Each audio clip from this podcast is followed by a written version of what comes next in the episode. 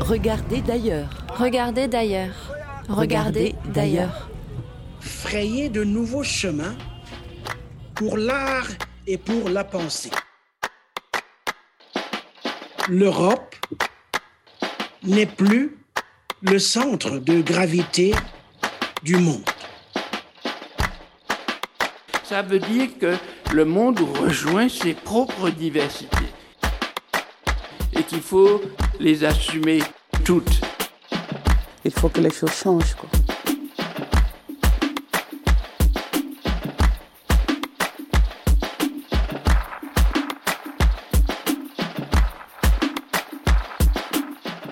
Bienvenue sur les ondes de Radio Grenouille. Les 3-8 vous invitent à regarder d'ailleurs.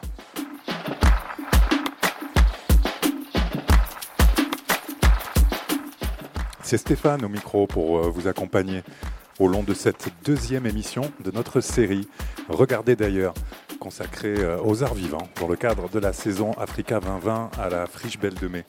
Et cette fois-ci, nous sommes en direct et en public depuis les grandes tables de la Friche, comme ce sera le cas pour tous les vendredis à venir du mois de juin à 17h.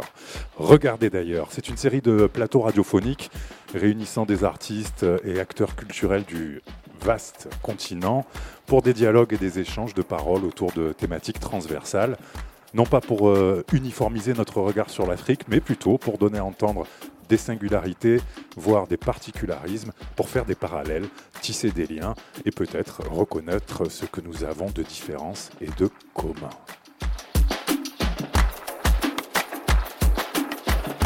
Après avoir parcouru euh, les chemins de la mobilité des corps et des regards à l'intérieur et hors du continent, avec nos invités de la semaine dernière pour une émission que vous pouvez retrouver en ligne sur le site de Radio Grenouille.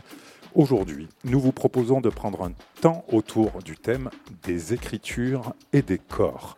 Des écritures et des corps. Notre idée, c'était d'interroger les évolutions récentes des formes littéraires auxquelles les artistes reliés au continent ont pris part et d'interroger aussi certains des rapports entre littérature, oralité, expression corporelle, écriture scénique avec nos invités.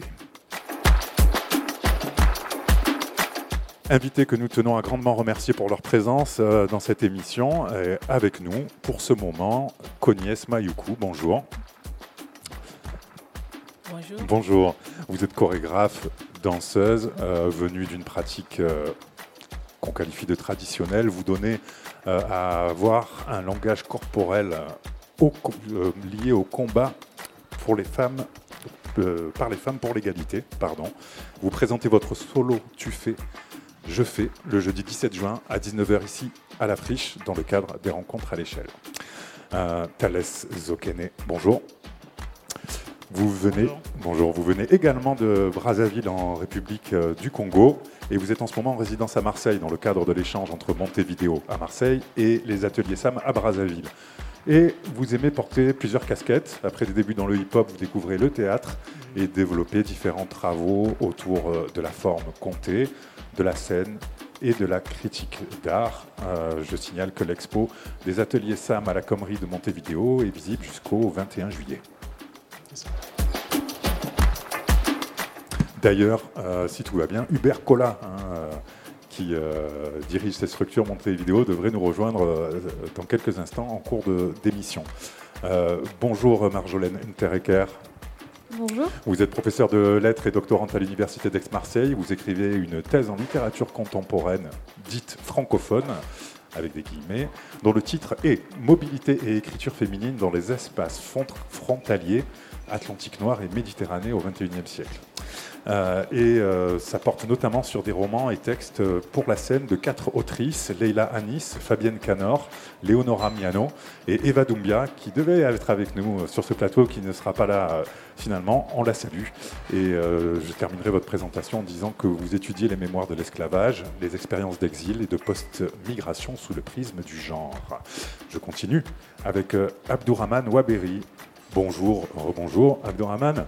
Euh, vous menez une double carrière de chercheur et d'enseignant. Euh, vous enseignez la création littéraire, des littératures françaises et francophones à la George Washington University et euh, d'écrivain puisque vous écrivez régulièrement pour Le Monde, par exemple. Vous êtes essayiste, poète, mais aussi et surtout romancier, avec d'abord en 1994 Le Pays sans ombre, un portrait euh, kaléidoscopique de votre terre natale, Djibouti.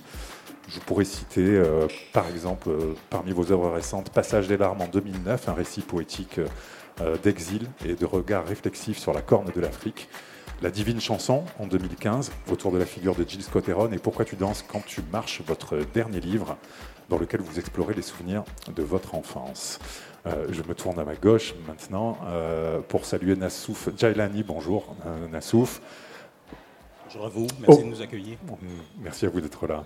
Originaire de Mayotte, vous êtes passé euh, par la Réunion, Marseille et Bordeaux, entre autres, au cours de vos années de formation en journalisme notamment. Et dans un écho réflexif à la situation dans les Comores, vous avez créé en 2010 une revue euh, nommée Projectile d'analyse c'est le nom de la revue, Project Hill, une revue d'analyse, de réflexion et de critique sur les arts et les littératures de l'océan Indien. Vous êtes également poète et dramaturge, avec Roucoulement, qui a reçu le Grand Prix littéraire de l'océan Indien en 2006. Euh, deux textes en 2012 publiés euh, pour le, deux textes pour le théâtre, Les balbutiements d'une louve et Se résoudre à aller vers le sud. Et enfin, votre dernier recueil est paru en 2019. Euh, il s'appelle Naître ici et il a reçu le prix Fetkan Marie Scondé pour la catégorie poésie. Euh, je signale d'ailleurs qu'on retrouvera Abdourahman et Nassouf demain ici même à 15h pour une rencontre littéraire à l'invitation du festival Africa Fête et sur les ondes de Radio Grenouille. Mais pour l'heure, une fois ces présentations faites, je passe donc la parole à Margot Wartel. Bonjour Margot Bonjour Stéphane. qui va animer cette euh, conversation pour donner corps, si j'ose dire, au thème que nous vous proposons aujourd'hui euh, pour cette émission Regardez d'ailleurs, des écritures et des corps. Merci Stéphane euh, pour cette introduction et bonjour à chacun et chacune d'entre vous. Ma toute première question s'adresse pour commencer à vous, Abderrahmane Ouaberi. En 2007, vous étiez l'un des signataires dans- du manifeste pour une littérature monde, une tribune dans le journal euh, Le Monde qui est devenu par la suite un livre. Et dans ce manifeste, que je vais citer euh, en le tronquant un peu, Fin de la francophonie et naissance d'une littérature monde en français, tel est l'enjeu pour peu que les écrivains s'en emparent. Le centre, ce point depuis lequel était supposé rayonner une littérature franco-française, n'est plus le centre. Et plus loin dans ce manifeste, il était écrit Le centre relégué au milieu d'autres centres, c'est à la formation d'une constellation que nous assistons. Alors presque 15 ans après, la constellation s'est formée. Qu'est-ce que vous en diriez aujourd'hui? Est-ce qu'on peut parler d'une nouvelle génération? Quel regard vous portez sur euh, ce champ littéraire? D'abord, merci les uns et les autres. Euh, je commence par remercier Nelly, hein, Radio Grenouille, Stéphane, vous, euh, mes collègues ce soir, et notamment Nassif, que je connais bien. Et alors, euh, Stéphane avait tout à fait commencé par un- une petite citation qui est elle-même euh, dans le projet Africa, euh, la saison africaine. Et c'était Achille Bembe qui disait en fait. euh, L'Europe n'est plus le centre du monde, je résume, hein. Euh, et qu'il faut déprovincialiser même l'Europe et la France. ce sont des discours qu'on entend ici et là. Et notre manifeste de 2007 ne dit pas non plus autre chose. Il, il essaie de dire qu'à l'intérieur de la langue française, on ne peut plus régimenter et agencer, euh, faire les commandements habituels, disant que par exemple il y aurait des écritures euh, de qualité, euh, d'excellence, par nature, hein, d'excellence esthétique, qui viendraient du centre et il y aurait des, des travaux, des essais inaboutis, à visée pédagogique, qui viendraient des périphéries. Donc on avait cet agencement-là, donc centre noble esthétiquement par définition, et périphérie qui est toujours en gestation, un monde à venir, etc. Donc on disait, bah, en fait, ces, ces, ces, ces mondes-là, cet agencement-là n'existait pas. Il a peut-être existé dans les années, je ne sais pas, 30, 40, 50, j'en sais rien. Mais en tout cas, nous, on est ici et maintenant, on écrit à partir d'ici, et on ne peut pas se contenter, n'est-ce pas, d'habiter cette euh, distanciation. Par exemple, pour bien polémiquer, je disais aux gens, moi, je ne vais pas jouer à l'équipe des Guingamp. Hein. Tout footballeur veut jouer à l'équipe de, je ne sais pas, on est Marseille, on va dire à l'OM, ou au PSG, ou si vous voulez. Mais personne ne veut jouer à Laval ou Guingamp, ou vous voyez, c'est pas, c'est pas contre ces villes-là, mais chaque artiste, il veut être dans la première catégorie. Donc cet agencement de la francophonie excellente par définition, et puis la francophonie bis, les équipes de Gangon, ben, ça n'existe plus. C'est ce qu'on disait en 2007. Et qu'est-ce que ça signalait simplement? Qu'il y avait une masse critique de gens qui viennent, avec des écrivains, hein, qui ne peuvent plus accepter euh, cette distinction. Alors ces écrivains, ils venaient d'où? De ce qu'on appelle l'Empire. mais aussi même du centre ici, en France, par exemple, les, écritures dites de la périphérie, le roman du polar, certaines expériences féministes étaient considérées comme un peu, n'est-ce pas, ou la littérature dite des provinces. Il n'y a rien de plus désobligeant dans la scène littéraire que de dire je suis un écrivain des provinces, voyez? Donc tous ces altérités-là étaient tues et on voulait promouvoir le roman parisien, bourgeois, euh, les petites histoires d'Amélie Nothomb, vous voyez, c'était ça, les romans des saisons, j'appelle ça gentiment. Ça, c'était le centre, et toutes les autres expériences étaient risquées, tu vois. Soit parce qu'elle était provinciale, si elle vient de Limoges, soit parce qu'elle est teintée des politiques, et je ne sais pas si elle est polareuse, ou en tout cas, ISO, par exemple, tout, du coup, devenait à la fois marseillais, provençal, et en plus de la périphérie, donc pas intéressant, vous voyez. Donc, en fait, cette masse critique qui arrivait, euh, disait ben non, on veut plus cet agencement-là, il n'y a pas que Paris euh, pour produire de la belle littérature. Et du coup, ça recoupe, ça coïncide pas totalement, mais ça recoupe ce qu'on peut appeler un certain discours qui viendrait de la province, par exemple, qui viendrait des Antilles. Euh, vous voyez, c'est monde extrapolé. Et c'est ce que disait. Alors, dans l'autre extrait qu'on cite, c'est Édouard Glissant qui dit ça, et c'est un de mes maîtres aussi. Édouard Glissant, il nous dit cette très belle chose qui simple, paraît simple, mais vraiment profonde en même temps. Il dit on peut écrire de partout. Il n'y a pas un centre, qui serait doté euh, seulement enfin d'histoire littéraire sans doute, mais voilà, il ne faut pas être né pour le traduire. On n'a pas besoin d'être né à Venise pour faire de l'opéra. On peut faire de l'opéra et de la belle œuvre depuis les quartiers nord de Marseille. Voyez Donc dans le monde, en tout cas ce qu'on veut dire, c'est que dans le monde de l'imagination, les centres hégémoniques économiques ne coïncident pas forcément avec les centres esthétiques. Donc on peut très bien écrire depuis Mayotte, on peut très bien écrire depuis euh, euh, les Béonzins hein, et depuis Saint-Claude et tous les petits lieux du monde. Donc nous sommes des écrivains du lieu et des archipels et euh, faisons fi des, du tact du, centre. C'était un peu ça l'idée. Alors maintenant où on en est, bah, en fait c'est toujours pareil, ça fait ce qu'on en fait. Tu vois. Ça a beaucoup bougé déjà, c'est énormément bougé de, tous les, de toutes les... Le centre a pris haut de toutes parts que ce soit des marges féministes, que ce soit des marges esthétiques comme les polars, que ça soit... Aujourd'hui, personne ne peut plus dire ça, c'est un vrai roman, vous voyez. Euh, de même que le monde des arts que j'ai utilisé beaucoup, par exemple, pour mon roman aux États-Unis d'Afrique, j'utilisais au fait l'esthétique, le discours du monde des arts plastiques.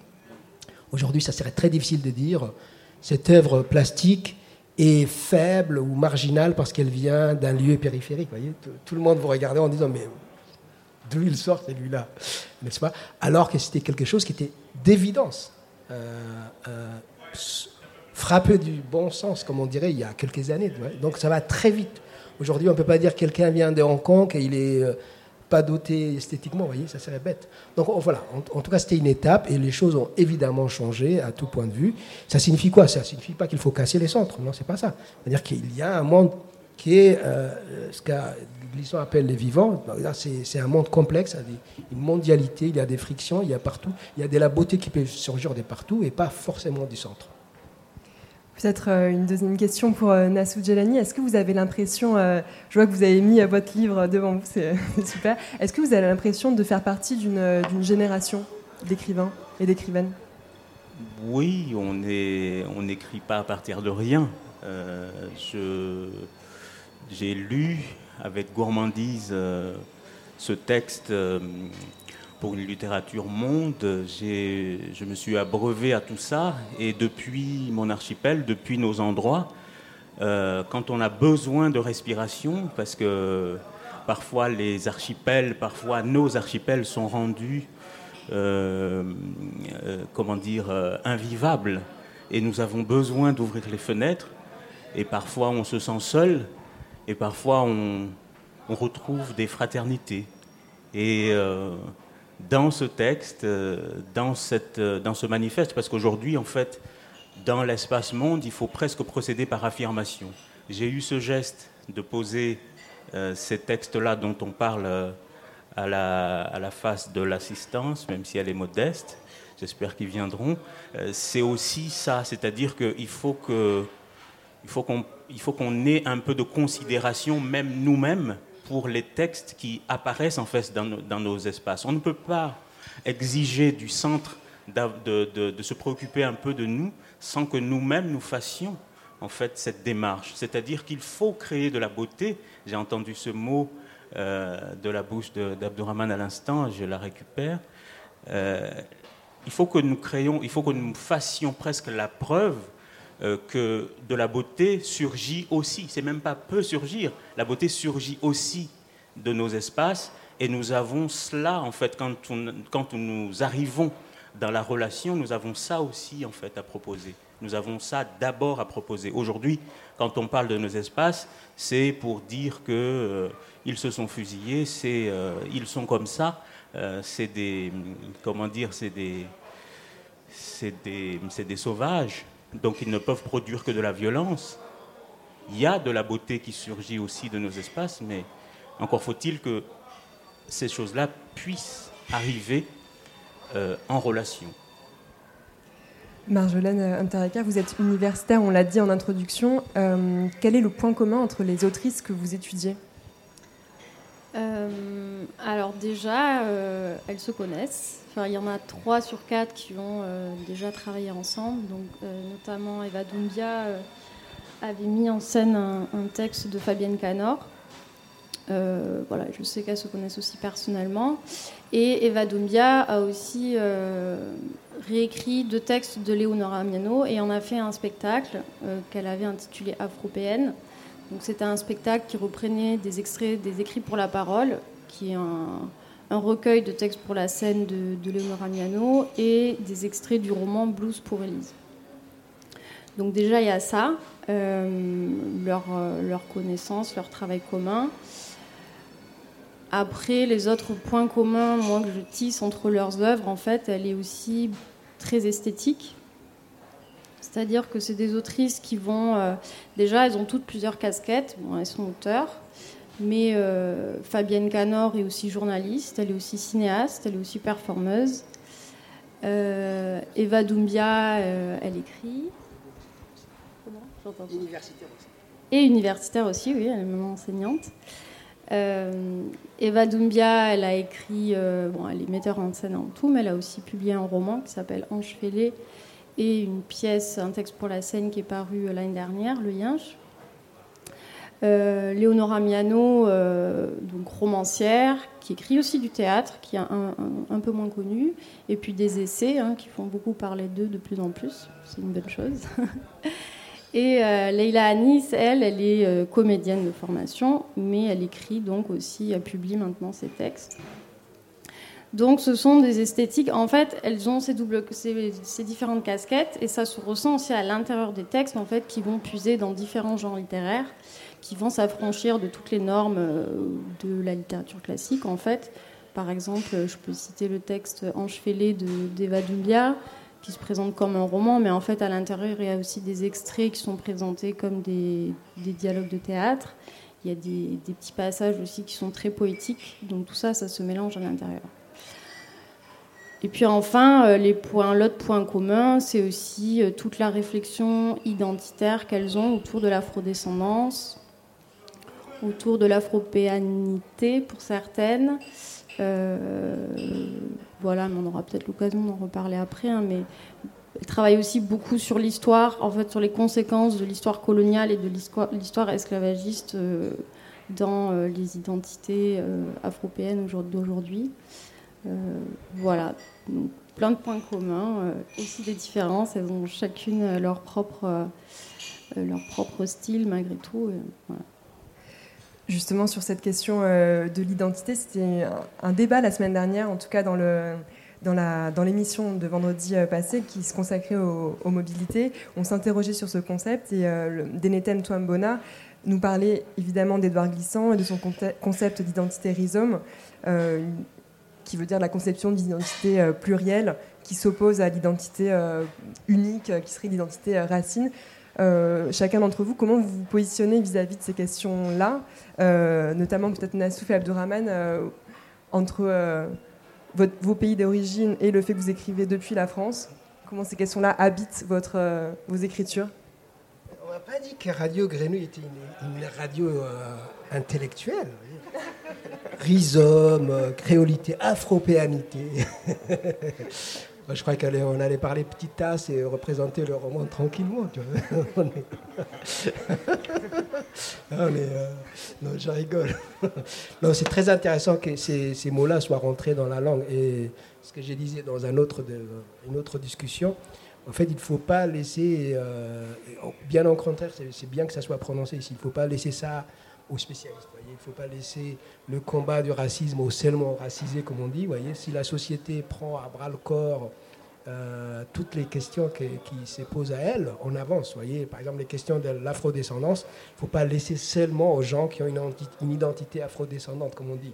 Si un Marseillais blanc provençal s'intéresse à ces questions-là, c'est pour moi une avancée. Voyez, il ne faut pas laisser la question. Voilà, voyez, c'est ça. C'est comme ça qu'on avance collectivement. Par exemple, aux États-Unis, on l'oublie très souvent, mais la démocratie américaine doit beaucoup au combat des gens euh, dits périphériques. Voyez, aux Noirs, par exemple, les Noirs, les Amérindiens ont fait beaucoup, beaucoup avancer.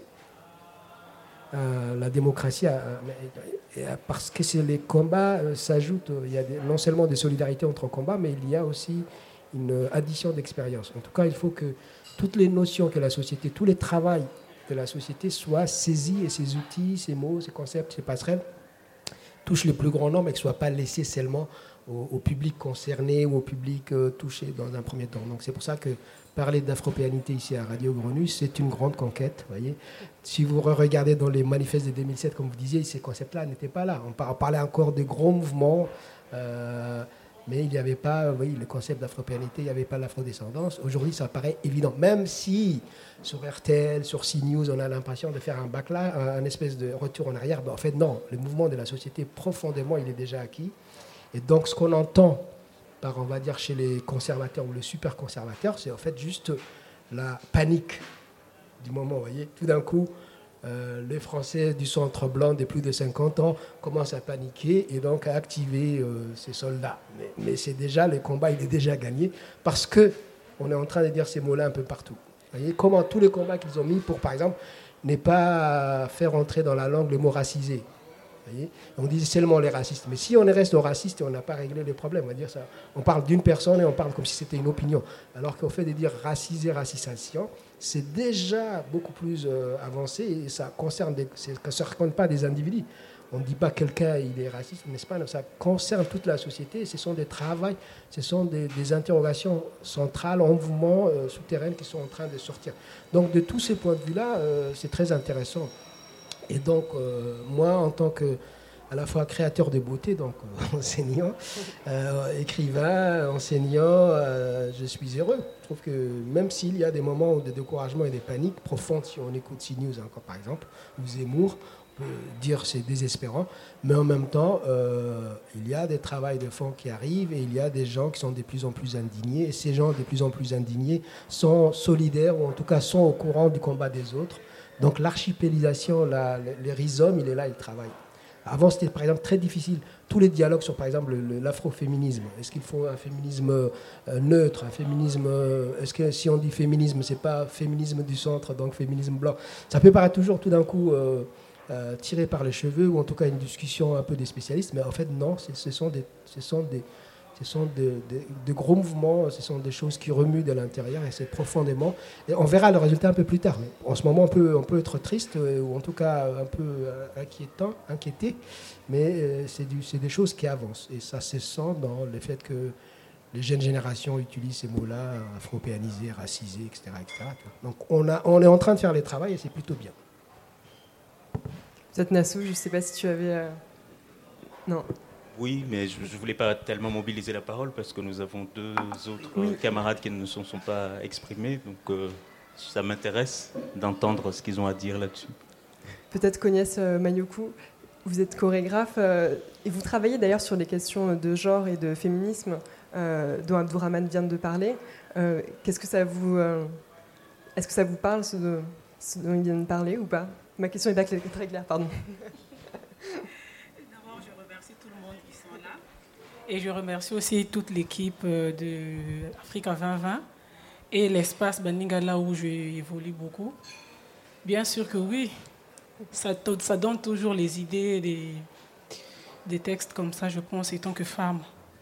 Donc euh, voilà. Les, autrices ou auteurs dont, dont on parlait avec notre invité, dont j'ai oublié le nom, oh mon Dieu, Marjolaine Uteriker, pardon. Marjolaine.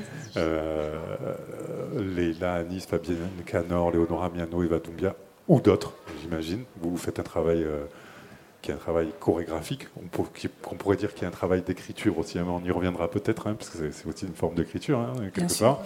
Est-ce que le, texte littéraire au sens euh, traditionnel, c'est quelque chose qui, vous nourrit aussi, qui nourrit votre réflexion, votre ressenti euh, euh? Bien sûr, bien sûr, bien sûr. Ok.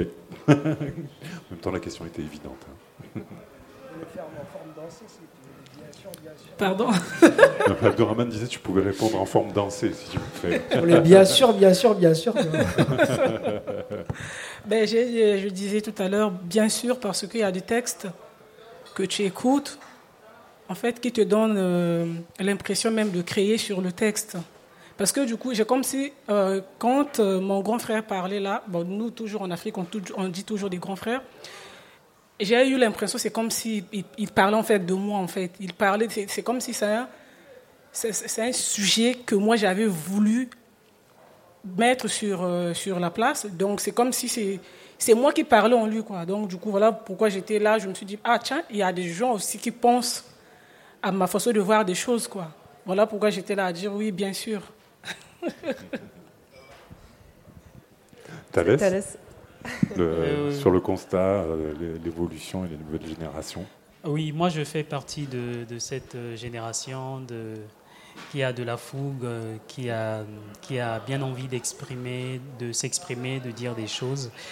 Et donc, donc cette question d'identité, je trouve qu'elle a vraiment de, de l'intérêt, dans, le sens où, moi par exemple, dans mes écrits, où dans mes travaux, moi je travaille beaucoup plus sur l'humain.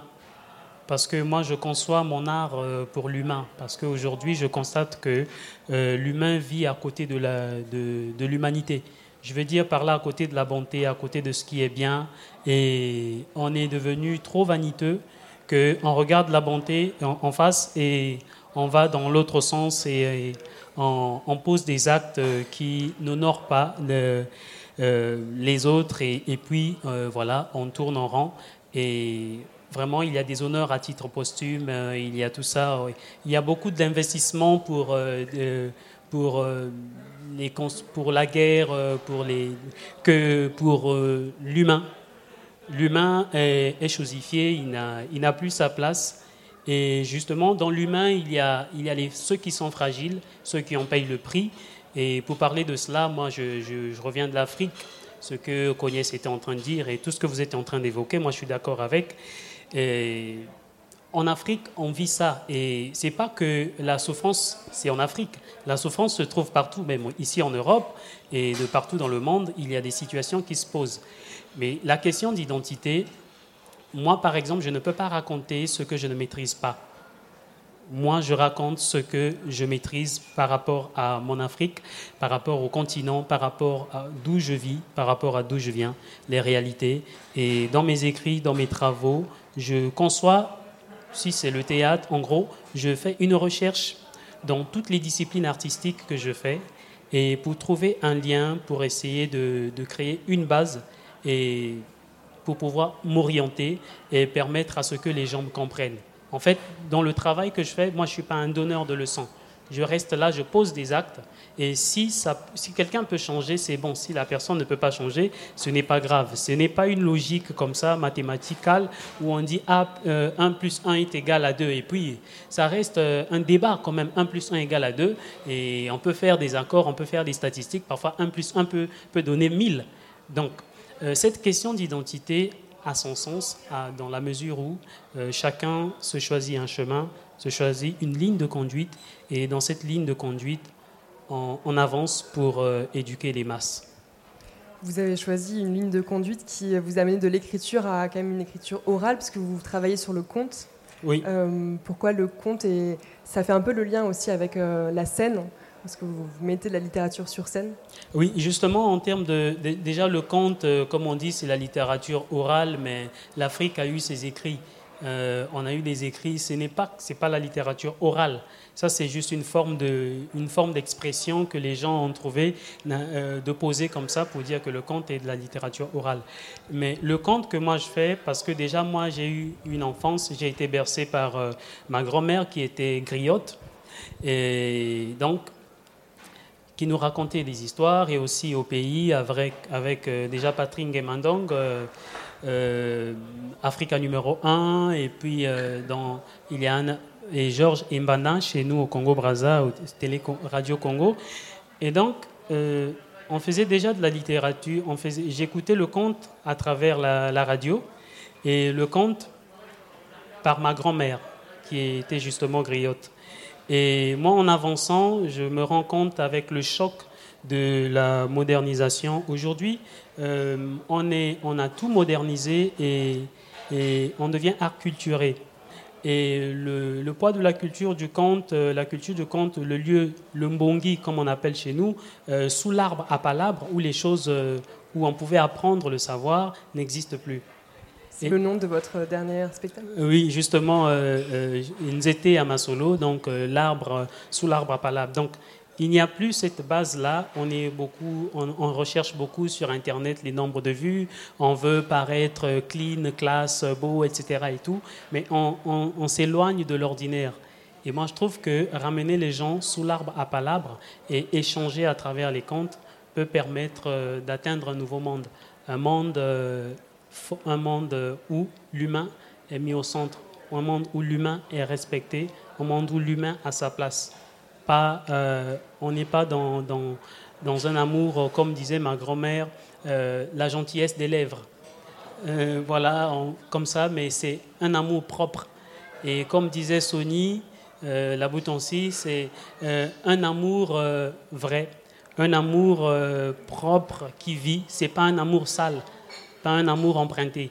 Donc, à travers ces travaux-là, moi, je travaille avec le conte et je transmets donc j'utilise les proverbes, j'utilise euh, tout ce que je peux avoir comme élément.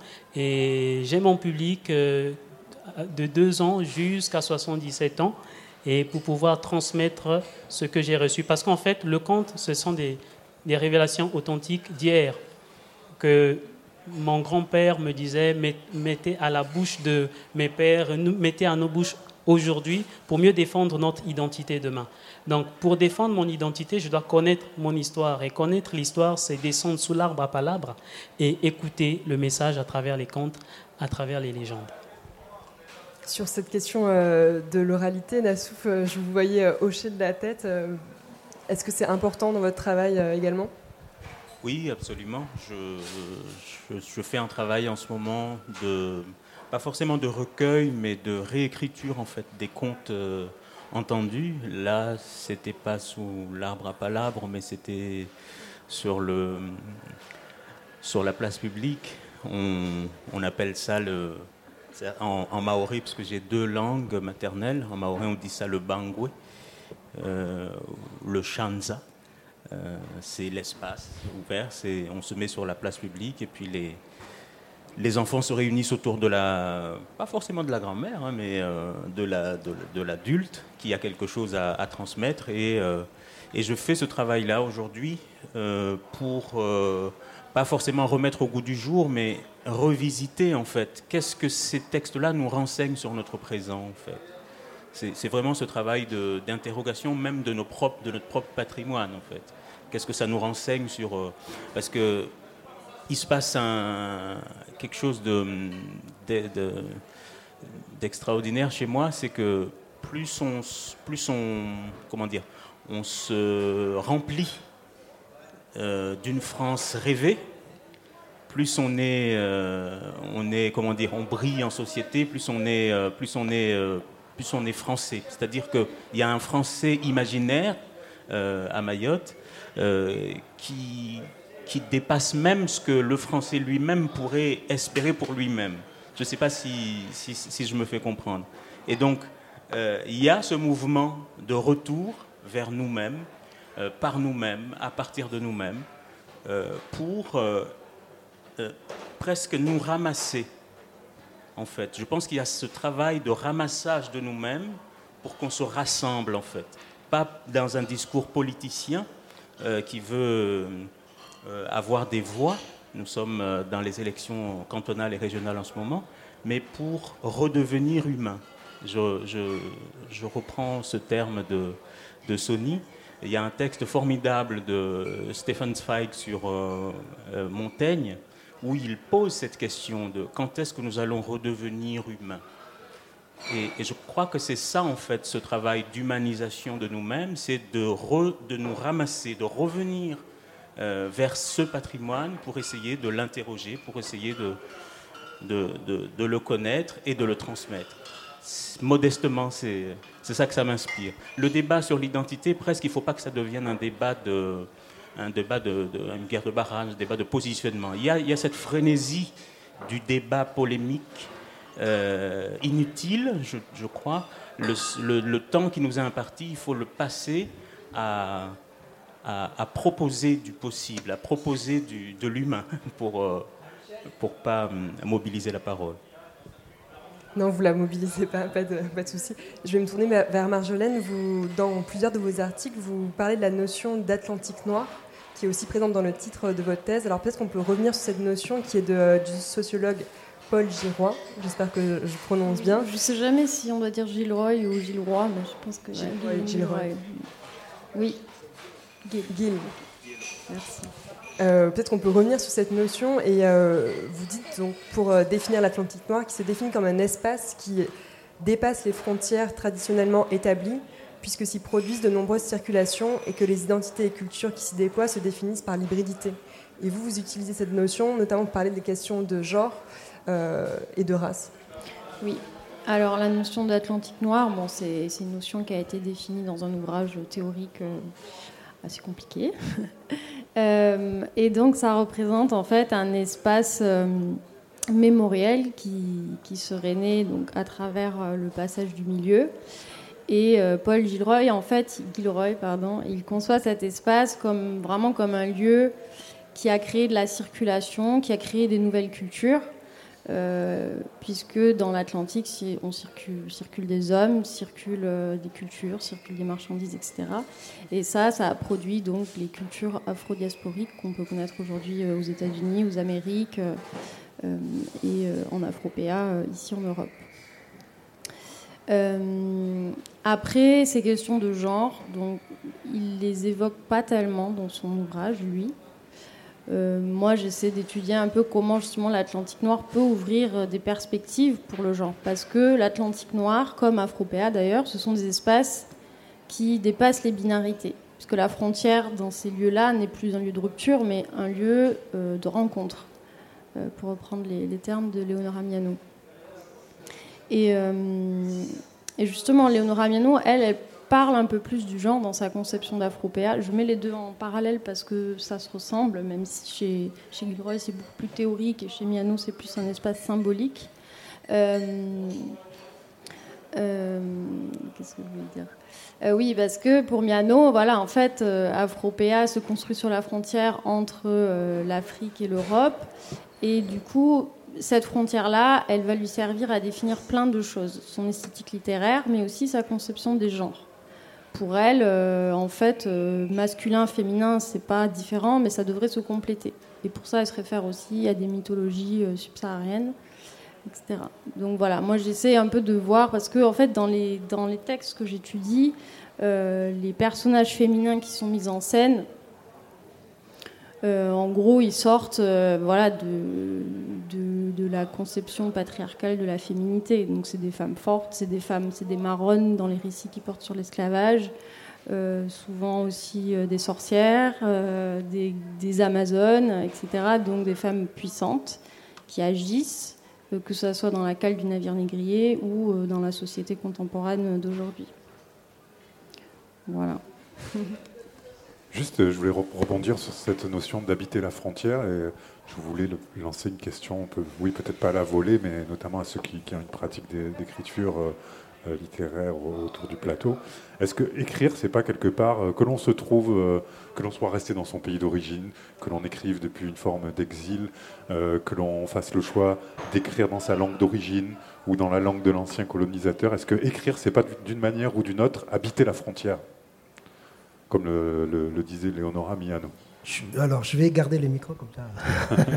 je, je, voudrais, oui, Stéphane, ah, répondre avec deux, deux, types de réponses. En fait, écrire la frontière vient, euh, je ne sais pas si Miano le dit clairement, mais en tout cas, elle fait référence, habiter la frontière, pardon, vient d'un texte d'une auteure, euh, ce qu'on appelle aujourd'hui euh, chicana, une, une auteure qui est à la fois texane et qui s'appelle Gloria Ondalzuya et qui est aussi une auteure queer, comme on dit, donc qui à la fois dépasse la langue, qui dépasse la race, qui dépasse euh, l'assignation de genre. Et donc cette femme-là, qui est morte jeune, mais qui avait euh, beaucoup fait avancer euh, l'écriture chicana, c'est-à-dire des gens qui sont considérés comme mexicains alors qu'ils sont américains, mais des, c'est très très loin, hein. notamment dans la région de... Elle est née dans les Texas, mais dans l'est du Texas. Enfin bref, euh, écrire la frontière, habiter la frontière vient très explicitement. C'est la première femme queer euh, d'identité multiple qui, a utilisé les termes. Alors ça, c'est euh, pour la datation récente et dans la, théorie. Maintenant, d'un point de vue évidemment plus général et métaphorique, si j'ose dire, évidemment, on écrit déjà. Donc, écrire déjà est un acte, de transgression parce qu'on invente sa propre langue. Hein. Un auteur n'écrit pas avec la langue de tout le monde sinon ça serait la langue des comptables. Sonny Laboutansi, c'est français, mais c'est surtout du Sonny Laboutansi. Qui a lu deux lignes de Sonny Laboutansi reconnaît tout de suite. Voyez euh, et ça n'a rien à voir, évidemment, ça a à voir. C'est pas non plus seulement congolais Brazzaville, même s'il est aussi de l'autre Congo, etc. Est-ce qu'il parle aussi lingala et tout ça? Oui, c'est tout ça. Mais c'est surtout, c'est du Sony. Voyez?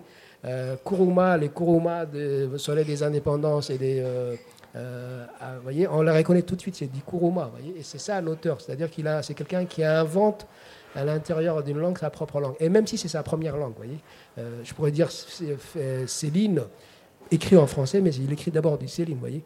Donc pour habiter cette frontière, ben, il faut déjà transgresser et, utiliser, enfin utiliser, non, de facto elle devient la langue, même y compris quand elle est maternelle, est une langue étrangère, puisqu'on invente à l'intérieur de la langue un substrat qui deviendra sa propre langue. Sinon, on n'écrirait qu'une écriture qui serait enregistrable, enregistrée, ça serait une machine à enregistrer, vous voyez. Donc un acte de création est déjà un écart, est déjà euh, une sorte d'attentat contre la normalité de cette langue. Vous voyez. Donc forcément, on écrit depuis une frontière, même plusieurs frontières souvent. Thalès, tu voulais rebondir? Oui, je voulais peut-être euh, ajouter sur euh, ce qu'il vient de dire. c'est parce que dans cette euh, notion d'habiter la frontière, euh, l'écriture, euh, d'abord on écrit, moi par exemple quand j'écris ou quand je lis les auteurs ou les auteurs africains, il y a, il y a déjà... moi j'utilise par exemple le français parce que c'est une langue qui me permet de communiquer avec l'autre. Mais quand j'écris mes pensées, je ne les écris pas, je ne les pense pas en français je pense dans ma langue maternelle. Donc quand je pose les mots, quand je couche les mots, les lettres sur euh, du papier blanc, euh, je transmets, donc euh, je partage par le biais de cette langue-là, qui est le, français, les autres, celui qui est de l'autre côté, celui qui a envie de connaître comment ça se passe chez moi. Donc j'écris dans ma langue, je pense ce que j'écris dans ma langue maternelle, dans ma langue, et je transmets par le biais de la langue française pour communiquer, pour partager et les, aux autres, en fait. La traduction, hein, en gros. qui est mhm. éminemment aussi une manière d'habiter la, frontière. Peut-être je voulais euh, me tourner maintenant vers euh, Cognes Manyuku. Parce qu'on tenait vraiment à avoir une chorégraphe sur ce plateau, et en même temps, c'est vrai que c'est pas évident parce que c'est une forme d'écriture aussi, hein, on parle bien d'écriture chorégraphique. C'est pas évident de, faire des liens, de faire des ponts. Alors, toi, en l'occurrence, là, tu vas présenter un spectacle qui s'appelle Tu fais, euh, je fais, où tu racontes euh, euh, le viol que tu as subi. c'est le 17 juin, dans le cadre des rencontres à l'échelle. Là, il y a une manière de prendre la parole sur des choses qu'on ne dit pas nécessairement. facilement, hein, où, qu'on soit et d'où qu'on vienne. Mais surtout, je me demande, avec ta, dans ton langage chorégraphique, je disais que tu venais plutôt de la tradition. J'imagine que là, tu as dû aussi habiter une forme de, frontière entre différentes esthétiques, peut-être euh, transgresser aussi des manières de, s'exprimer, des, formes gestuelles. Euh, quel, vocabulaire chorégraphique tu, as essayé de, créer et de, donner à voir pour ce, spectacle notamment? Et est-ce que tu te reconnais dans cette dimension d'habiter une forme de frontière et de transgression? Comme disait Télès, en fait, euh, un enfant ne peut pas respecter d'abord. Il, doit avoir commencé de respecter d'abord son propre père ou sa propre mère avant d'aller respecter ailleurs. Donc, je ne pense pas que je crée mes spectacles, tous mes projets que j'ai l'habitude de créer, c'est dans mon langue. Et je crée mes spectacles par rapport à mon vécu. J'aime pas euh, créer un spectacle et raconter une histoire qu'on m'a dit que j'ai pas touché du doigt en fait. Donc tu fais, je fais, ça sonne mal. L'homme fait, la femme fait. Ça me rend triste d'abord même de parler de ça, de parler de mon solo, parce que c'est une histoire que moi-même j'ai vécue. J'ai eu une femme violée par une personne que je connaissais bien, que je maîtrisais bien. Quand je termine mon spectacle, quand je sors, je sors avec des larmes, parce que c'est pas facile. Et je me suis rendu compte qu'en créant mon spectacle, je me suis rendu compte qu'il y a beaucoup de femmes qui souffraient de ça, en fait. Je n'étais pas la seule. Donc, je n'étais pas euh, juste une seule Congolaise, mais par contre, il y a eu beaucoup de femmes en Afrique, en Europe, qui avaient vraiment ce sujet. Dès que je termine mon solo, et je vois, c'est les femmes euh, qui, tremblent, qui, pleurent. En fait, nous, euh, dans mon pays, parce que je ne peux pas parler des, choses que je ne vois pas, donc je peux que parler de mon pays nous, dans, moi, dans mon pays, on a l'impression, c'est comme si on était forte étant que femme. Mais par contre, beaucoup de problèmes, tu ne peux pas être forte. Donc, du coup, quand je suis allée à N'Djamena en 2014 avec mon solo Tu fais, je fais, au festival Soir Soir, dirigé par le, le chorégraphe Yaya Saria, dès que j'ai terminé de jouer mon solo, j'ai vu beaucoup de femmes qui pleuraient. Et moi, j'étais étonnée de voir que Comment ça se fait Je suis en Afrique, mais comment ces femmes-là sont fragiles, tristes de voir mon spectacle et tout le monde se met à pleurer. Et c'est là où je me suis rendu compte que ce problème se pose partout dans le monde. Donc, j'écris tous mes projets par rapport à ce que je vois dans ma propre famille et à ce que je vois ailleurs. Et pour voir ailleurs, je ne peux pas sentir ce que la personne a senti. Donc, je, je, je pense qu'il faudra donner des thèmes des spectacles. Voilà pourquoi même je voulais même intervenir au niveau de humain. Voilà, je, je voulais intervenir au niveau de humain parce que j'ai l'impression que nous, les femmes, surtout en Afrique, je ne sais pas si euh, ailleurs c'est comme ça, nous, on ne respecte pas, on n'a pas, pas vraiment la parole quelque part de dire que là, non. Parce que dans mon pays, moi, je peux dire qu'on n'est pas respecté parce qu'on avait des coutumes à respecter qui disait qu'une femme ne peut pas aller travailler. Et je pense que ce coutume-là, en respectant ce coutume-là, ça nous recule les tant qu'africaines. Parce qu'une femme africaine, c'est une femme qui pense qu'elle doit rester chez elle à la maison et c'est l'homme qui va aller travailler. Et sur ce point, on est vraiment piétiné par euh, nos hommes, que je peux dire que ça soit dans notre monde artistique, de la danse traditionnelle, la danse contemporaine et même le théâtre. Au Congo-Brazzaville, tu ne vas pas voir beaucoup de femmes qui font le théâtre, ni beaucoup de femmes qui jouent au tam-tam, ni beaucoup de femmes qui font la danse contemporaine. Parce qu'on se dit toujours c'est le travail des, des garçons. Il faudra que nous, on puisse rester chez nous à la maison. Donc, je suis, je suis basée sur la femme, sur mon solo. Ma première création, c'est du fait, je fais. Ma deuxième création, c'est doutes, les doutes qui traversent dans nos têtes en tant que femmes. On a beaucoup de doutes, surtout nous, en Afrique. Parce qu'en Afrique, nous, les danseuses, ou par exemple, quand tu vois mon corps, moi, je suis critiquée tous les jours. Même à les gens qui me connaissent, tout le, tout le temps, on me critique parce que je suis musclée. Donc, les doutes qui traversent en tant qu'homme, est-ce que ma grand-mère me disait toujours, toi, tu ne peux pas être marié un jour. Personne qui va, qui va même te prendre au mariage, parce qu'avec ton, ton travail que tu fais, parce que j'ai commencé avec la percussion, le ngoman là et la danse traditionnelle de chez moi. Et dans ma compagnie, nous étions 22. Il n'y avait que deux femmes. Ces deux femmes, moi, je ne voulais pas laisser vraiment la place à, les hommes. Je voulais toujours, si un homme prend le tam-tam, le là, fait les roulades, fait des balades, moi, je voulais faire la même chose parce que je me battais de prendre, de récupérer ma place aussi en tant que femme dans la compagnie que j'étais. Donc, tout le temps, j'étais euh, j'étais obligée de faire des, que ce soit les, les, trainings avec des, des, des, hommes, des, tout ce que l'homme faisait, j'avais vraiment envie de le faire. Et quand je retournais chez moi à la maison, ma famille me critiquait tout le temps. Ma famille me critiquait donc. Et toutes les femmes, je me suis rendu compte qu'en Afrique, on a, je peux dire qu'on a un problème comme ça, on a des limites. Est-ce que si je fais ce travail, est-ce que ma famille va accepter que je puisse faire ce travail? Par exemple, le tam-tam chez nous, une femme, soi-disant, il ne peut pas jouer au tam-tam parce que sinon seins va tomber.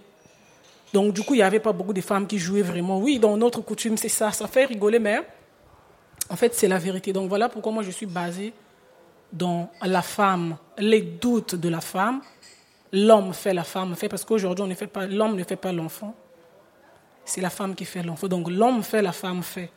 Et pourquoi nous, nous, les femmes, on est toujours mal vues et pourquoi nous, les femmes, on ne respecte pas, surtout en Afrique? Donc moi, je suis dans des questionnements là. Voilà pourquoi humain, ça m'a beaucoup interpellé. Il faudrait respecter en fait un être humain, je pense. Il faudrait respecter l'écriture des autres. Il faudrait respecter le travail des autres. Donnez pas dire que oui, parce que c'est des femmes, n'ont pas le droit de leur respecter. Non, la femme, c'est une personne, c'est une mère, c'est une personne qu'il faudrait respecter. Et la femme, c'est une personne qui peuvent aussi chercher du travail, qui peuvent aussi avoir, je crois bien, euh, parole devant là où il y a beaucoup de gens. Donc, moi, vraiment, mon combat, c'est ça. Voilà quoi. Je ne sais pas si, euh, si on me comprend. Je ne sais pas. Je crois que, ah, merci beaucoup. je crois que le message a été bien reçu, euh, euh Cognès Mayuku. Merci. On reste en, compagnie musicale d'une femme, avec Perrine Fifadji du Bénin, qui joue ce soir sur le toit terrasse de la Friche. C'est l'ouverture du festival Africa Fête, c'est l'ouverture de la saison sur le toit terrasse de la Friche. C'est déjà complet, mais vous pouvez toujours venir essayer de, faire la queue pour récupérer une S'il vous plaît, c'est ce soir C'est ce soir. À partir de 19h. Et euh, elle sera également accompagnée de DJ Ketou et sa sélection euh, au platine, Perrine Fifadji avec son, euh, le concert Afrofusion qu'elle donnera ce soir. On écoute un extrait.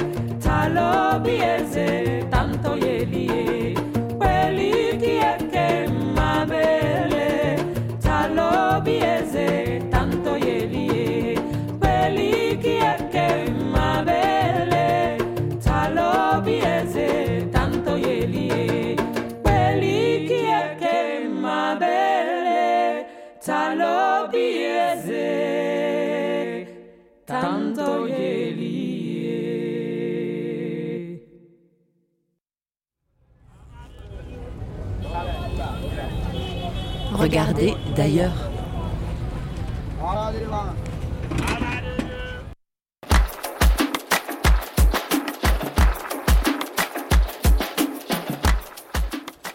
Perrine Fifadji à l'instant sur Radio Grenouille avec un, morceau extrait de son dernier opus, euh, Une goutte d'eau, sorti en novembre 2019, qu'elle présente ce soir en live sur le toit terrasse de la Friche Belle de Mai pour l'ouverture du festival Africa Fête 2021. Elle sera accompagnée euh, euh, du violoncelliste Valentin Mussou, du guitariste malgache Rija Randrionivosoa et du percussionniste macédonien Ersoj Kazimov sur scène et elle sera euh, suivie ou précédée, ou les deux, je ne sais pas trop, de DJ Ketou de Marseille et sa sélection de vinyle euh, ouest-africain chiné avec soin. C'est le festival Africa Fête à partir d'aujourd'hui à la friche Belle de Mai.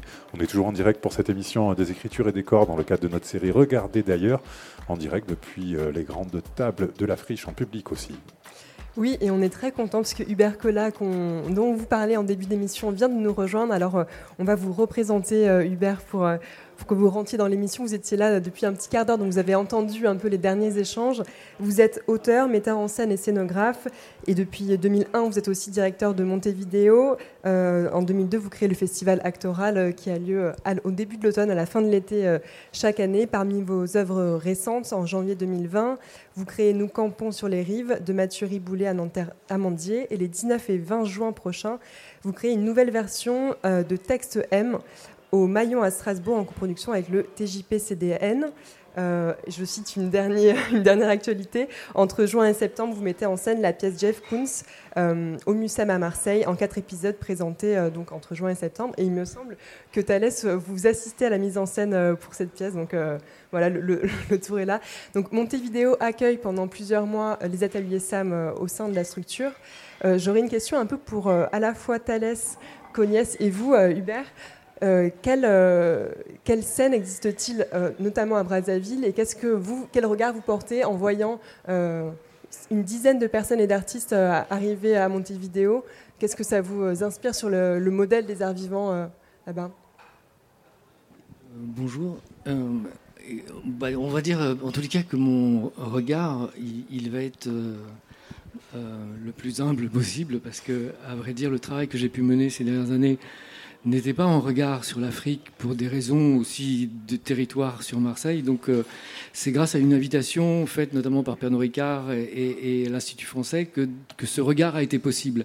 Et je les en remercie vivement parce que c'est non pas une découverte totale, bien évidemment, mais, mais euh, un regard nouveau pour moi. Et je ne le jugerai pas euh, pour moi, c'est en premier lieu une rencontre humaine qui se fait avec les ateliers SAM, avec Bill Kouliani dans un premier temps, et puis après, et, surtout maintenant avec ces vingtaine d'artistes qui sont présents euh, dans toutes ces formes euh, qui existent, aussi bien Thalès qui est ici présent en termes d'écriture ou euh, qui m'assiste un peu sur, sur le projet, mais, mais bien d'autres aussi. je les citerai pas tous parce qu'ils sont trop nombreux, il y en a une vingtaine, mais je les regarde, je les écoute, je les côtoie le, plus que je, je peux, et ceci m'apporte.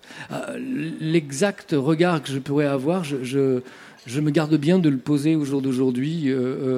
ce que j'ai pu voir euh, à Brazzaville euh, était d'une générosité euh, d'un seul coup pendant deux trois jours qui avait été proposée par tous ces artistes et c'était extrêmement émouvant pour moi. Et je, découvrais dans les expressions surtout peut-être ce que j'ai gardé à un moment donné en mémoire c'est cette virulence absolument nécessaire de, de sortir des conditions dans lesquelles certains artistes ou certains euh, certaines personnes sont là-bas et avec un désir et un espoir extrêmement vif euh, et un témoignage extrêmement vif à travers leurs œuvres de la situation qu'ils sont en train de vivre et voir d'une situation euh, qui, n'est pas simplement celle qu'ils vivaient là, mais qui vient, qui vient du temps passé, sur lequel il, est, il est difficile d'envisager au jour d'aujourd'hui, dans ces nouvelles générations, une véritable forme comme ça d'ouverture de, la part de, des pays riches, je vais dire d'une certaine façon, et de comment on peut les aider à faire en sorte qu'ils qu'ils vivent en toute liberté là où ils sont. Mais après, j'ai pas de, j'ai pas de, je, me sens trop, euh, trop novice au terme de regard pour exactement tout comprendre de ce qui se passe. J'ai l'impression qu'il y a un vrai partage qui se passe entre eux et nous à Marseille, et que c'est ça qui est pour moi le plus important. Et après, la suite, ce sera quoi? Les chemins possibles, peut-être pour Thalès ou pour d'autres, pour euh, certains campeurs qui sont là aussi, euh, pour certains qu'on a, qu'il y en a un qui est à Nice en ce moment, qui rencontre une compagnie, euh, Compagnie avec Alibert, il y a un travail de stage, etc. Je pense que c'est tous ces croisements-là qui sont extrêmement importants et de voir comment, dans l'avenir, on pourra continuer ce lien avec les ateliers SAM et, et, et qu'ils reviennent ici, que nous, on puisse aller là-bas euh, témoigner de nos travaux respectifs. Denetem, euh, toi Mbana, dans l'émission euh, de la semaine passée, nous parlait du, du Congo et de Brazzaville comme un des lieux de radicalité concernant la performance. Donc je voulais aussi avoir vos, ressentis à tous les deux, parce que vous faites partie à peu près de la même génération. Alors on parlait en début d'émission de génération plutôt d'auteurs en littérature. Est-ce que dans les arts vivants, vous avez le sentiment d'appartenir à une génération, la même peut-être? On appartient toujours à, une génération et, et nous, ou peut-être moi, oui, on fait partie d'une génération. Et aussi, euh, quand tu parles de, l'art de la performance, la performance existait déjà. Euh, la performance fait partie du vécu des Congolais. Nous, euh, la performance est une vie. Et comment manger, comment se réveiller, cette virulence, cette violence qu'on a dans le parler, dans, euh, dans la vie en général, ça existe. Pour nous, c'est une performance vivre. Répéter toute la journée sans rien manger, ne boire que de l'eau, croire que demain ça va payer, c'est une performance pour nous. Euh, travailler, vivre dans un pays où euh, vous n'avez pas des locaux pour apprendre l'art, des, des, écoles de théâtre dignes ou de danse, etc. Et tout, pour nous c'est une performance. Quand moi je suis invité ici, par exemple, dans le cadre de Africa 2020, pour venir défendre mon pays, les couleurs de mon pays, et savoir que j'ai pas reçu peut-être une formation par une structure adéquate du ministère et tout, pour moi c'est une performance. Donc la performance pour nous, c'est on, la vit déjà au quotidien. Maintenant, avec les ateliers SAM, euh, depuis un moment, avec euh, le, la RIAC, qui est justement la rencontre internationale de l'art contemporain, donc c'est une rencontre euh, qui réunit au Congo-Braza un ensemble d'artistes dans les différentes disciplines, et c'est d'où même sort mon goût de la critique d'art, où pendant pratiquement trois ans, en, trois mois, trois mois en, trois semaines du mois de septembre où euh, le festival se déroule, ou qui permet aux jeunes, donc on fait venir des, des, artistes euh, talentueux, des auteurs, des, dans toutes les catégories, peinture, euh, performance, théâtre, poésie, etc. et tout, pour permettre à tout un chacun d'apprendre les prérequis, les bases, pour pouvoir défendre justement euh, ce travail-là. Donc, dans notre pays, justement, oui, la performance existe. Mais la performance en tant qu'art a pris son... Moi, par exemple, je découvre la, performance en tant qu'art euh, au sein des, ateliers SAM. Et aujourd'hui, je m'exerce là-dedans, même en termes de travaux. Quand euh, Cognès était en train de parler tout à l'heure, moi, dans la résidence que je suis en train de faire en ce moment, donc une résidence d'écriture, et aussi, j'avais proposé un projet que j'ai intitulé 9999 peines. Donc un peu, je travaille, comme je l'ai dit au début, je travaille sur l'humain. Mon art, c'est sur l'humain. Donc euh, les femmes en général, donc je, je parle de la difficulté de toutes ces femmes-là qui vivent une certaine performance dans la vie, qui sont là. Et je vais faire une installation performative. Donc j'ai un ballon, de, une installation des sous-vêtements de femmes. Euh, de tout format confondu. Je parle du viol, je parle du harcèlement et comment c'est vu? Et moi, homme, comment je raconte euh, cette histoire, je sais qu'il euh, y a beaucoup de personnes qui connaissent euh, le fait si bien déjà, mais elle est femme, elle vit ça. Mais moi, je me dis aussi que les hommes sont harcelés. Il y a aussi le viol qui se passe chez les hommes. Et les hommes comme les femmes, mais c'est beaucoup plus les femmes qui sont, qui sont visibles, qui sont touchées. Donc dans ce travail de 9 999 peines, c'est un ensemble de toutes les plaintes de, de toutes les femmes du monde et particulièrement des deux Congos parce que je suis là-dedans, je baigne là-dedans et je ferai cette installation parce que je constate que dans les scènes de viol, dans les scènes de crime, euh, qu'est-ce qu'on rencontre quand il s'agit ou pendant les périodes de guerre, euh, c'est un sous-vêtement arraché, déchiré, c'est un soutien découpé et on découvre là et la, personne, la femme, a été dénudée de tout. Et ces éléments qu'on retrouve sur place, moi, je les utilise comme étant des, éléments, euh, des pièces de conviction pour pouvoir présenter à ce public. Pour moi, c'est de la performance. Donc nous, on vit déjà une certaine performance dans la vie. Et l'art aujourd'hui, qui, qui est un ensemble, une suite de performances. Et moi, j'aime beaucoup la performance parce que je, je performe dans tous ces domaines-là tant que je peux apprendre pour pouvoir euh, corriger et orienter mon art. Cognès ben, Moi, je peux dire dans ma génération, il n'y avait pas vraiment des écoles euh, au Congo-Brazzaville pour enseigner la danse. Moi, j'ai toujours euh, commencé la danse dans la rue, en fait. Et pour moi, c'est très important de danser dans la rue, d'avoir des autres mouvements parce que ça te donne la force comment créer. Parce que nous, on pense que créer un mouvement, D'abord, on avait une discussion de dire qu'est-ce qu'est la danse contemporaine. Nous, la danse contemporaine, il y, il y a des gens qui pensent que la danse contemporaine, c'est un seul mouvement.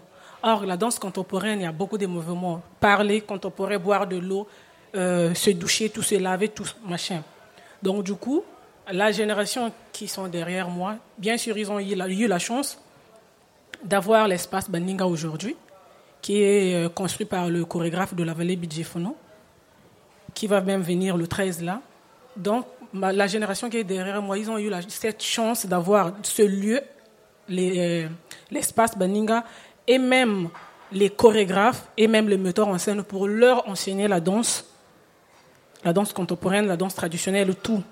Donc, je pense qu'il y a eu, euh, il y a, il y a une évolution au niveau de ça. Moi, je pense qu'ils ont vraiment la chance que nous, on n'a pas, pas. Par contre, à les écoles, moi, je me suis toujours posé des questions. Les gens qui vont aller apprendre la danse, tu vas voir que, par exemple, aujourd'hui, je fais la comédie avec Télès ou avec n'importe qui. Je prends son, ses tics à lui. Je ne sais pas si je me fais comprendre les tics de la personne. Tu vas jouer comme Télès, tu vas jouer comme Sonny Laboutonsi.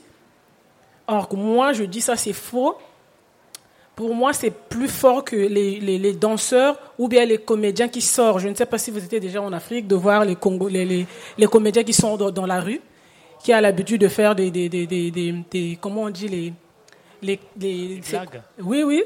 Donc, ce sont des comédiens qui sont forts parce que ils ont l'habitude de croiser tout ce qu'on dit euh, dans, dans la vie quotidienne. Donc, ils ont touché du doigt quelque chose qui est réel, qui vient en eux.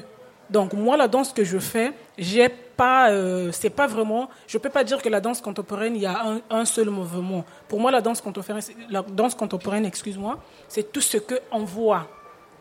Et à l'espace Baninga, c'est moi qui enseigne. Quand mon chorégraphe de la vallée n'est pas là, c'est moi qui donne les cours. La danse contemporaine, c'est quoi Donc aujourd'hui, je peux dire qu'on a la chance, on a l'espace Baninga au Congo-Brazzaville qui peuvent donner l'opportunité à des jeunes chorégraphes assises comme moi ici, là déjà je suis là, je présente les jeunes chorégraphes d'aujourd'hui qui sortent de l'espace Baninga.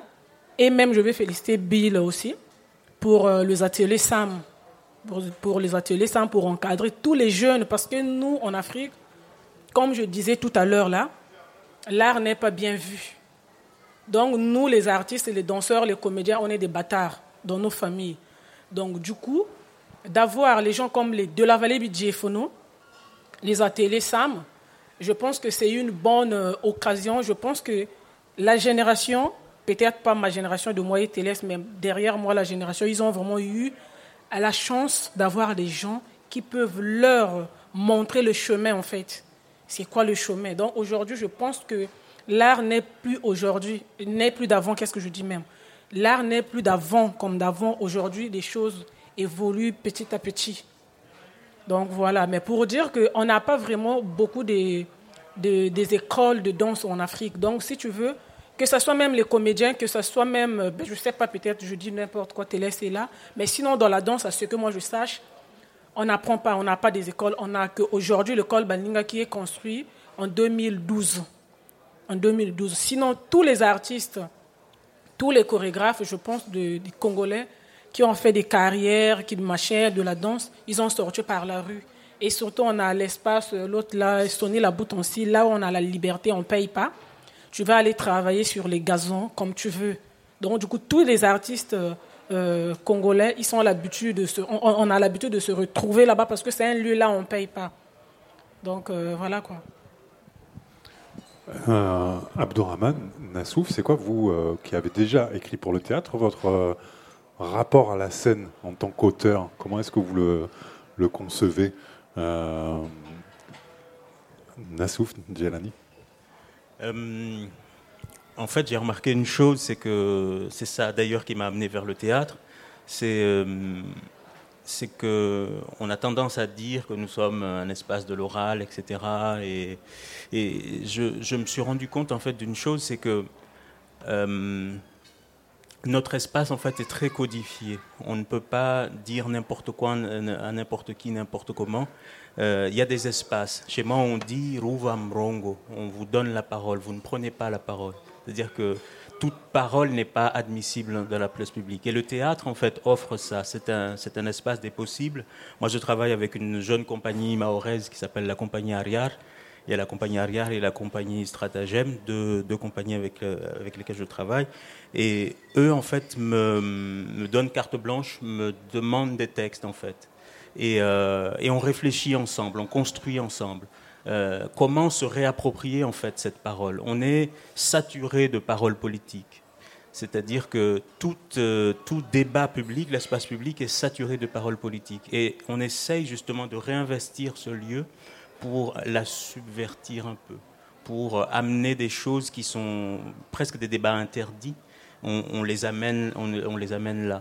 Et vraiment, mon, rapport au théâtre, c'est ça. Euh, c'est franchir. Vous posiez la question des frontières tout à l'heure, habiter la frontière. C'est les, franchir, c'est crever les murs. je ne sais pas si la question est bonne, mais du coup, est-ce que cet espace euh, de la scène, du théâtre, c'est un endroit où, je dirais, en tant qu'auteur, par rapport à ce que vous venez de dire, vous sentez que vous avez moins de degré de liberté que dans le cadre d'un roman, par exemple, par rapport à ces, à ces contraintes, à ce qu'on peut dire ou pas, même si il s'agit de, les transgresser, les contraintes, mais euh, elles existent du coup. Euh, oui, les, Plus que dans le roman où, où vous êtes un peu face à vous-même à la page bah, Le roman, en fait, stratégiquement, je viens de cet espace aussi où le, les, romans, je les écris en français. Et euh, un roman qui est, c'est mon dernier, c'est 16 euros en France. Tout le monde ne peut pas, euh, ne peut pas se, l'offrir. Donc, euh, le théâtre, en fait, ce travail qu'on fait, c'est peut-être d'amener justement euh, le, les sujets qu'on ne peut pas traiter dans un roman et dont des textes qu'on ne peut pas forcément mettre en circulation dans nos espaces, on les amène au théâtre parce que le théâtre, en fait, c'est c'est ce que j'appelle, oui, l'espace des possibles, c'est c'est une, nous sommes dans des, sociétés en crise en fait. Et pour essayer de, de, comprendre quelque chose en fait à, ce qui nous arrive, euh, le théâtre en fait est, le, est, à mon sens le lieu, le lieu rêvé pour, euh, pour y arriver parce que ça ça coûte pas cher même si ça coûte quand même et puis euh, c'est un travail aussi moi auteur natif de là avec des comédiens qui vivent ces situations-là, euh, ça les permet presque eux-mêmes de, résoudre en fait des questions insolubles euh, ils, tentent de répondre et ils ne trouvent pas de, réponse et on réfléchit ensemble. C'est pas des pas des pièces à thèse ou c'est pas des, des, des, discours politiques, mais c'est des hypothèses en fait. On essaye de réfléchir ensemble et à la fin de cette crise-là, voilà, les gens ressortent de là et le débat s'enclenche euh, et, c'est mon plaisir, il est là, c'est que euh, ce qu'on a amené en fait sur la scène ne se termine pas euh, dans l'espace conventionnel du spectacle où il y a des codes, etc. Mais du coup, on pénètre en fait mieux la société comme ça et on l'interroge mieux et on, touche au point.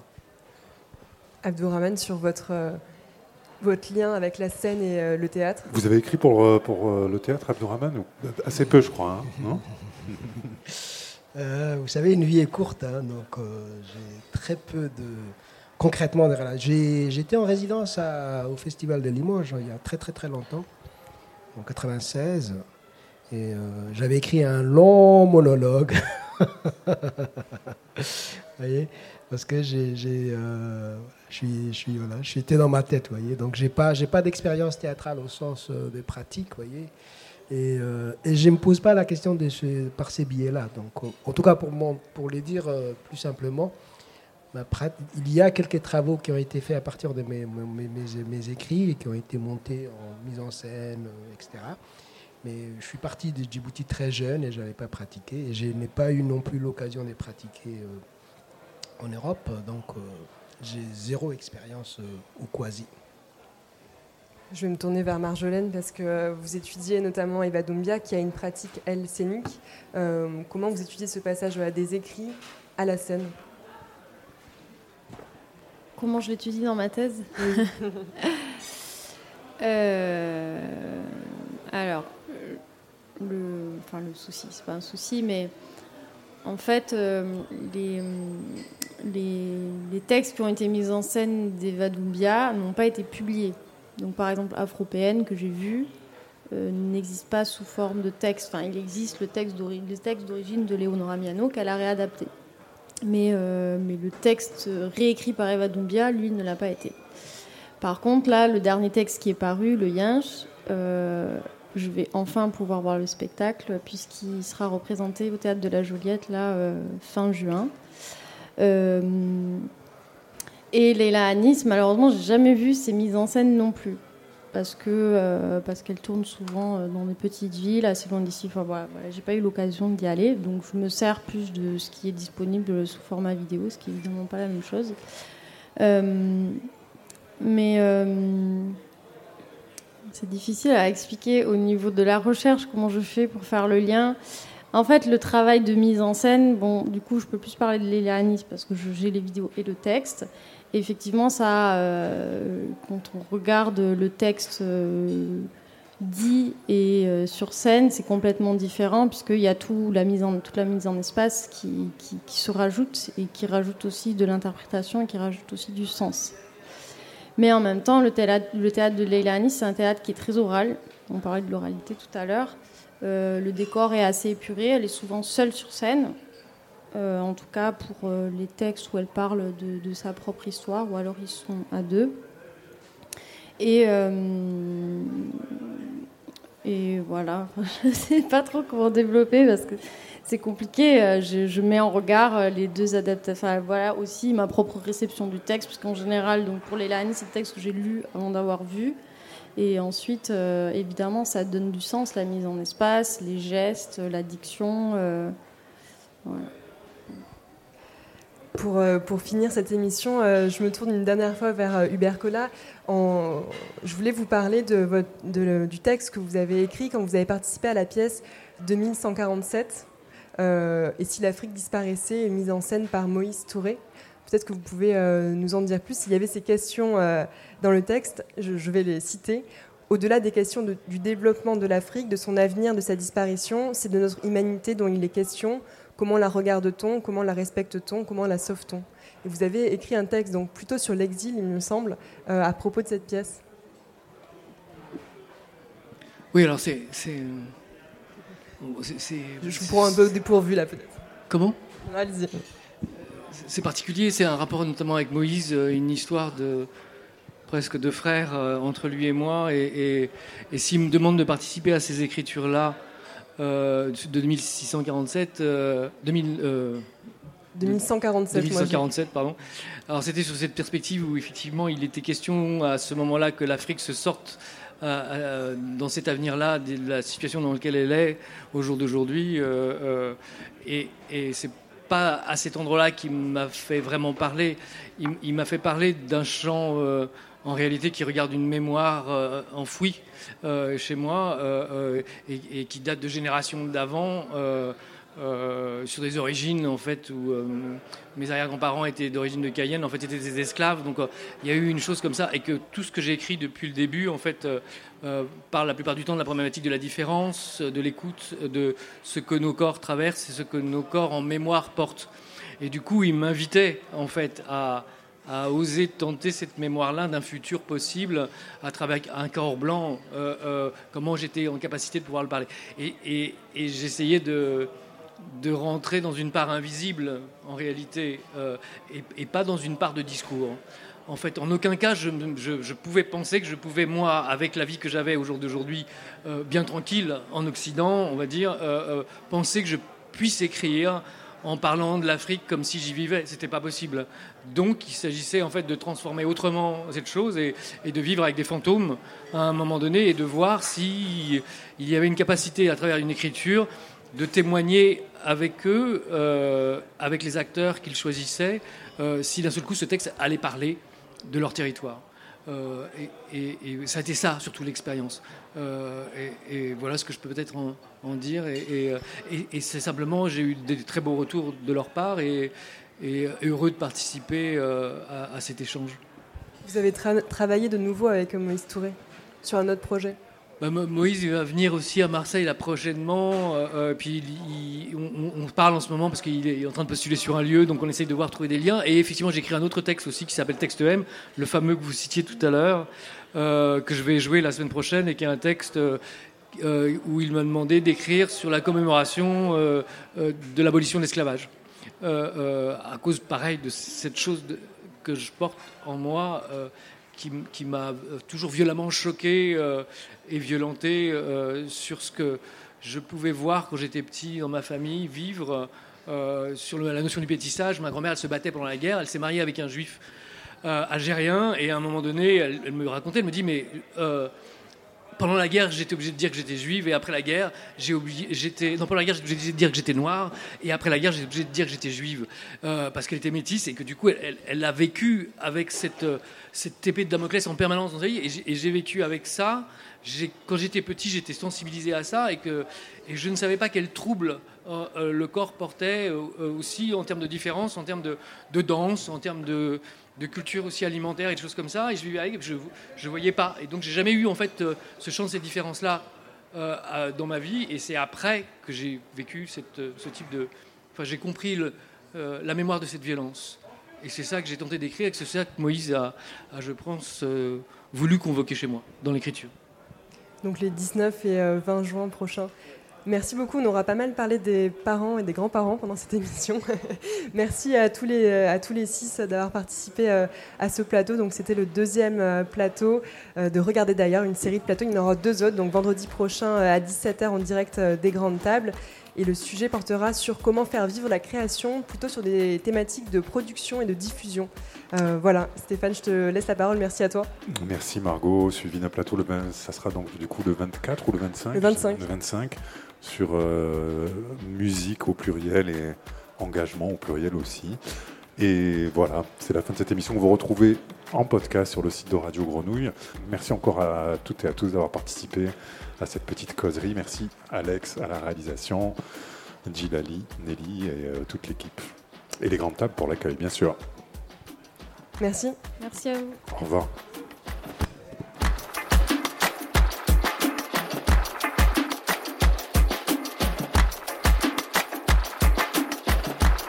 Retrouvez-nous le vendredi à 17h. Vendredi à 17h.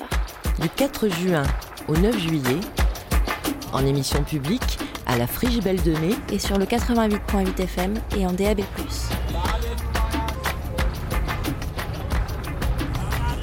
Pour tout savoir, www.radiogrenouille.com. Regardez d'ailleurs.